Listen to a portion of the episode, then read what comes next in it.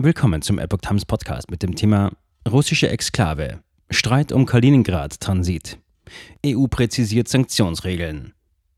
Ein Artikel von Epoch Times vom 14. Juli 2022.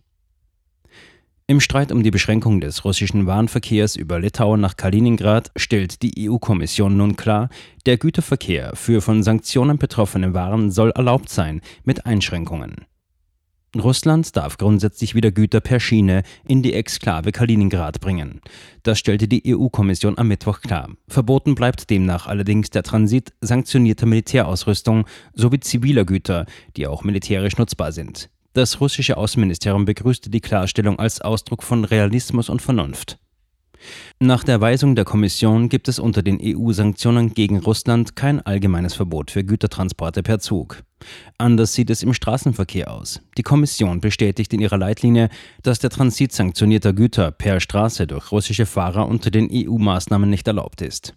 Litauen ist demnach aber angehalten, gezielte und verhältnismäßige Kontrollen vorzunehmen, ob es ungewöhnliche Waren oder Verkehrsströme nach Kaliningrad gibt. Maßstab sind die russischen Transporte der vergangenen drei Jahre. Wir haben nichts mit Russland ausgehandelt, sagte EU-Sprecher Eric Mama nach Veröffentlichung der Klarstellung. Russland kritisierte Beschränkungen als illegal. Der Baltenstaat hatte Mitte Juni den Güterverkehr zwischen Russland und Kaliningrad eingeschränkt und auf die EU-Sanktionen verwiesen. Moskau hatte die eingeführten Transitbeschränkungen als illegal kritisiert und mit praktischen Gegenmaßnahmen gegen das baltische EU- und NATO-Land gedroht, sollten sie diese nicht wieder rückgängig machen. Konkret hatte Russland unter anderem die Aufhebung des russisch-litauischen Vertrags über die Staatsgrenze ins Gespräch gebracht. Auch der Ausschluss Litauens aus einem gemeinsamen, synchron geschalteten Stromnetz stand im Raum. Die Exklave um das ehemalige Königsberg liegt zwischen den EU-Staaten Litauen und Polen. Sie ist nur etwa 500 Kilometer von Berlin, aber mehr als 1000 Kilometer von Moskau entfernt. Streitpunkt sind auf EU-Sanktionslisten stehende Waren, darunter Eisen- und Stahlerzeugnisse, aber auch Düngemittel, Holz und Zement. Die Sprecherin des russischen Außenministeriums, Maria Sacharowa, erklärte, Moskau werde nun sehr genau beobachten, wie die Klarstellung zum Schienenverkehr umgesetzt werde.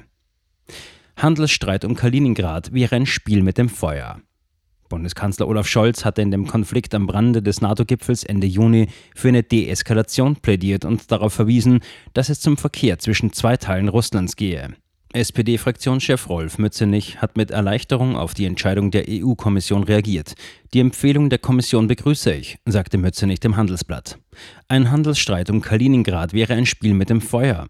Die EU müsse vermeiden, neue Konflikte zu schüren, stattdessen gelte es, zu einer Deeskalationsdynamik zu finden. Mützenich hob hervor, den Transitverkehr zwischen zwei russischen Gebieten einzuschränken, war nicht die Absicht unserer Sanktionen.